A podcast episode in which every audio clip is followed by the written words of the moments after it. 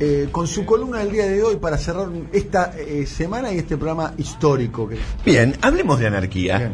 Hablemos de anarquía y tratemos de diferenciar de los modernos libertarios, que los modernos libertarios son todos liberales. Aquellos libertarios eran anarquistas, estaban en contra del capitalismo. Que básicamente anarquía significa ausencia de autoridad y también de jerarquía, es decir, una especie de igualitarismo radical era el que pregonaban. Y viene a cuento hablar de la anarquía porque mañana, primero de febrero, se cumple un aniversario de la condena a muerte de Severino Di Giovanni en 1931, acusado de, fíjense de lo que lo acusaron, todos delitos que él reconoció. Voladura del Citibank en el centro porteño el 24 de diciembre de 1927. Recordemos que la primera sucursal del Citibank fuera de Estados Unidos fue en la Argentina. Este hombre la voló. La voladura del Banco de Boston.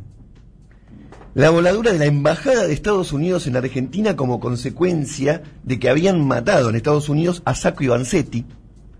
La voladura del consulado italiano en Buenos Aires, donde estaban reunidos los principales hombres de Mussolini en la Argentina el 23 de mayo de 1928, en donde hubo nueve muertos y 34 heridos. Todo esto lo hizo Severino Di Giovanni, que respondía a un sector del anarquismo, porque no todos los anarquistas proponían poner bombas, sí todos los anarquistas estaban en contra de estos bancos, eso no hay duda, pero había tres tipos de anarquistas. Los, anarquistas que proponían este tipo de salidas, que algunos calificaban de individualistas, otros anarquistas que simplemente querían actuar en los sindicatos, eran los llamados sindicalistas, y que son en gran medida, bueno, los anarcosindicalistas, que fueron los grandes creadores de la FORA, este, los primeros sindicatos en la Argentina, y otra rama, tercera rama del anarquismo, que era más política, no, no creía en los partidos políticos, pero sí en organizaciones. Severino Giovanni llega a la Argentina huyendo justamente en 1922 del fascismo, se va a vivir a Morón, es tipógrafo, periodista, hace una revista que se llama Tipógrafo, típico trabajo también de anarquista, ¿no? Sí, sí, Porque trabajaban de noche, se podían organizar, Sí, ¿no? y tenían sus revistas. divulgaban los panfletos, como también el trabajo de los anarquistas, eh, el de panadero. el ¿no? panadero, Los que son los que en la huelga pusieron todos esos nombres, este Bolas de fraile, suspiro ca- de monja. Cañón, Cañoncito. cañoncito, etcétera, vigilante. Bueno, su escritura final, su escritura final, ya en la cárcel, fue la siguiente. A ver, No busqué afirmación social, ni una vida acomodada, ni tampoco una vida tranquila. Para mí, elegí la lucha. Vivir en monotonía las horas mohosas del adocenado, de los resignados, de los acomodados, de las conveniencias, no es vivir. Es solamente vegetar y transportar en forma ambulante una masa de carne y de huesos. A la vida es necesario brindarle la elevación exquisita, la rebelión del brazo y de la mente. Enfrenté a la sociedad con sus mismas armas, sin inclinar la cabeza, y por eso me consideran, y soy, un hombre peligroso. Me encanta que diga que soy un hombre peligroso. Cuando estaban a punto de condenarlo a muerte, es decir, de, de matarlo, le pidieron un último, un último deseo, pidió un café dulce, le trajeron el café, no estaba dulce, dijo, bueno, lo había pedido dulce, será el próximo. Se permitió ese chiste sobre el final, eso dijo eso antes de morir, o sea, el es último deseo fue un café. un café dulce, Se lo trajeron no tan dulce. sin azúcar, Sin azúcar, se lo tomó y dijo, será el próximo. No estaba dulce, será pro- Que- un manejo de la ironía, hay que mirar en ese momento de tensión, Hay ¿o ¿no? que- hay Sangre que- ¿no? fría. Hay presencia de ánimo. Y sus últimas palabras fueron, en un grito, es con todes. No, viva la anarquía. Viva la anarquía fue su último grito y final. Ahora, hagamos un breve recorrido sobre qué fue el anarquismo, y sobre todo en la Argentina, pero A ver. algunos que empiezan a decir el anarquismo existe desde la época de Lao Tse en China. Bueno, no es tan así, pero hablemos de verdad. ¿Cuándo empieza el anarquismo y hay gente a decirse anarquista? Esto es después de la Revolución Francesa. Hay gente como por ejemplo un británico William Golden que publicó una investigación sobre la justicia política, una mujer Sylvain Marechal que escribió el Manifiesto de los Iguales en 1796, pero el que primero se autodenominó anarquista fue Pierre-Joseph Proudhon, que tuvo una fuerte discusión con Carlos Marx. De hecho, la primera internacional socialista se divide porque se pelean Marx y Proudhon y ahí viene la segunda internacional. La tercera es la que funda Lenin Y la cuarta ya sabemos. y la cuarta es Los el ruso Trotsky, los Trotskos.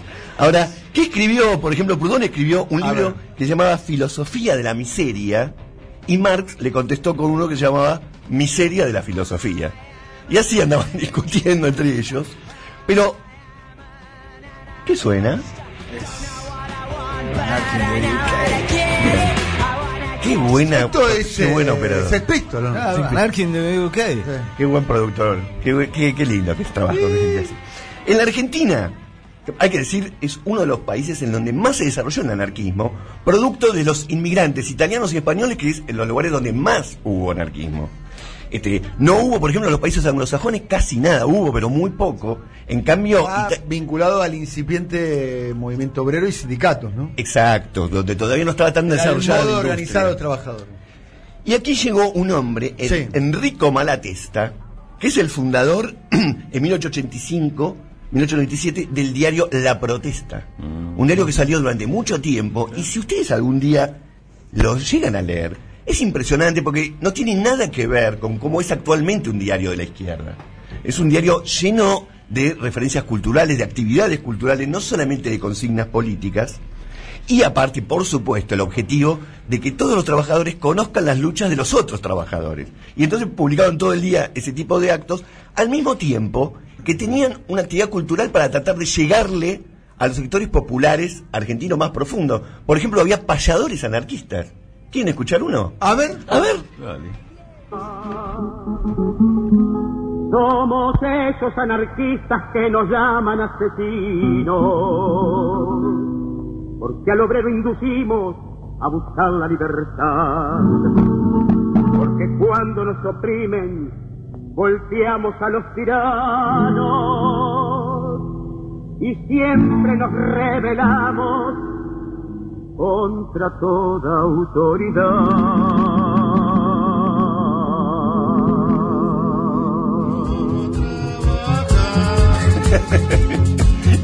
Lunes y primer día de semana. Qué temazo, ¿no? Si vamos a trabajar. Zapata. sí, ah, iba mucho a Feliz Domingo, ¿no? No, en serio, yo lo veía en vivo Sí, en sí, Feliz sí, sí, Domingo. yo también, Domingo para la El Juventud. line-up de Feliz Domingo era Hola. Era espectacular, ¿eh? No. Feliz Domingo tocó Soda, tocaron los abuelos. Tocó sumo en Feliz Domingo. Tocó Sumo. Sumo, sí, Luca No, Prodanese, sí. sí, Luca claro, Prodanese, por la- eso. Rebelde, la- la- bueno. Y la, pre- la prenda La yo sé. rompieron toda. La sí. La prenda yo sé, que se la copiaron a Roberto Galán en cierta forma. Algún día haremos columnas sobre Roberto Galán. Bueno, la cuestión es que el movimiento anarquista iba y apuntaba a llegar. También hubo tangos anarquistas. Pero hay ay. tangos anarquistas. Quinteto negro en la boca, el, este, el Claro. tango anarquista de estos, de estos días. ¿Qué, qué lujo que tengo acá. El primero de mayo de 1909, la FORA y el Partido Socialista realizaron, cada uno por su lado, como siempre, distintas manifestaciones.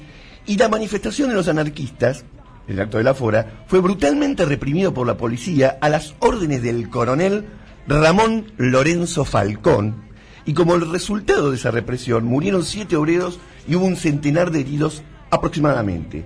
La respuesta de la FORA y de la UGT son dos centrales sindicales ¿Eso previas. fue la semana trágica? Este, no, fue este previo a la semana. Previo a la semana trágica. Estábamos llegando al centenario ahí recién.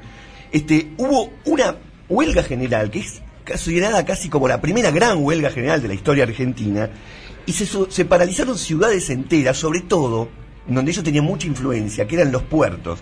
Y paralizarle los puertos a la Argentina agroexportadora Sí. era realmente Tocar poner, el- era tocar el corazón de, eh, como hoy en día sería para el transporte, digamos, ¿no? Pero ahí era, no, no te estoy permitiendo exportar. No se anduvo con chiquitas, fueron a los tiros. Y Ramón Falcón fue, terminó siendo asesinado por Simón Radovinsky. Ahora ustedes fíjense, Ramón Falcón fue el primer cadete del colegio militar, ingresó en 1870. Después fue uno de los fundadores del, del club Gimnasia y Esgrima de La Plata. Era un hombre que le gustaba mucho mezclarse con la élite. En 1887 eh, fundó el Gimnasia de Grima de la Plata. En 1906 recibió el nombramiento de jefe de la policía de la capital federal. Y ahí fue que creó la escuela de policía, que por eso lleva su nombre todavía, Claro. la escuela Ramón el Falcón. Y hoy en día es increíble la cantidad de homenajes que tiene. Sí, sí, sí. Porque no. hay calles, Hay monumentos, por ejemplo, en la esquina donde fue asesinado, que es Quintana y Callao, un barrio paquete de la ciudad de Buenos Aires, ahí donde le arrojó la bomba a Simón Radovinsky, hay un monumento, hay una placa, hay una en el barrio de Flores que atraviesa también Caballito y, Sí. y otros barrios, está en la calle. Ramón Falcón, a la cual suelen intervenir, cuando yo vivía en Flores pasaba muy a menudo que intervenían los carteles y le pegaban encima Claro. carteles eh, que decían Simón Radovic. Me parece que cambiaron el nombre de la Escuela Policía Federal Ramón Falcón. Puede ser.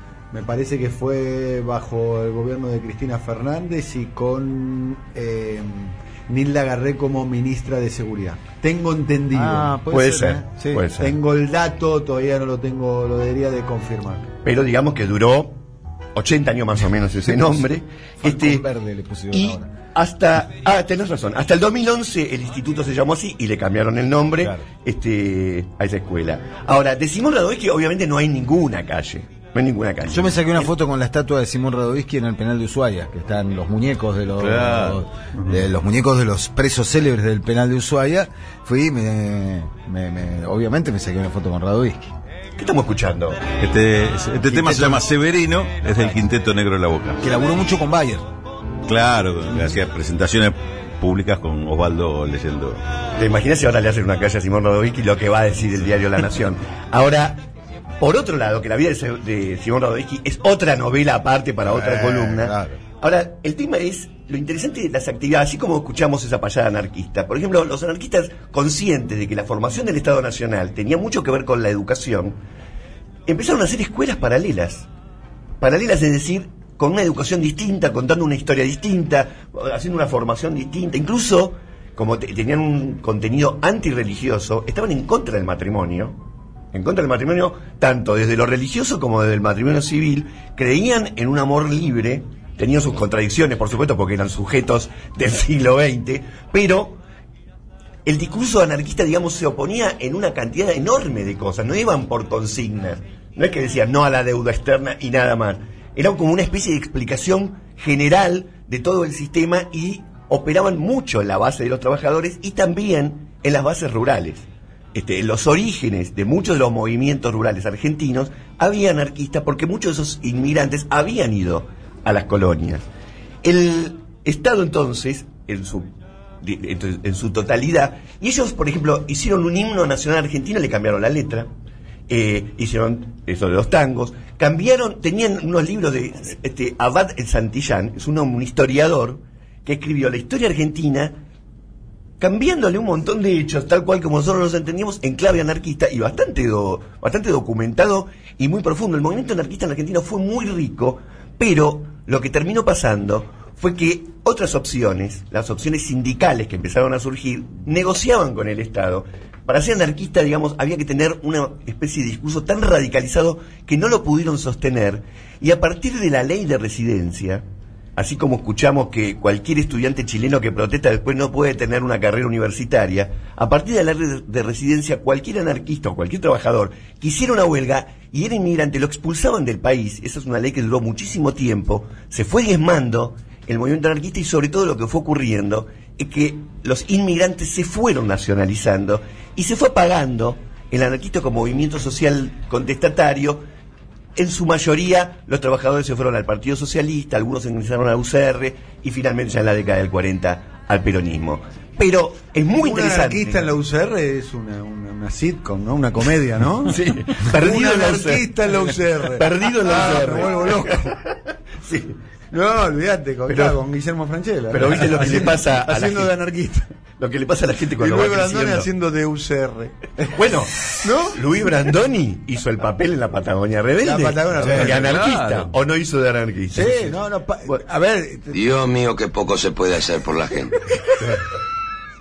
De No, Luis Brandoni supuestamente, supuestamente, estoy dibujando 500 comillas en el aire, venía del espacio progresista, la década del 70. Bueno, ¿no? se supone que fue un perseguido de la AAA Sí, después de la sí, sí. dictadura. Algo le pasó a Luis Brandoni. Sí. Que, habría que, eh, que lo debería Sí. explicar primero Luis Brandoni, ¿no? Claramente, ¿no? Sí, Si bueno, lo supiera explicar.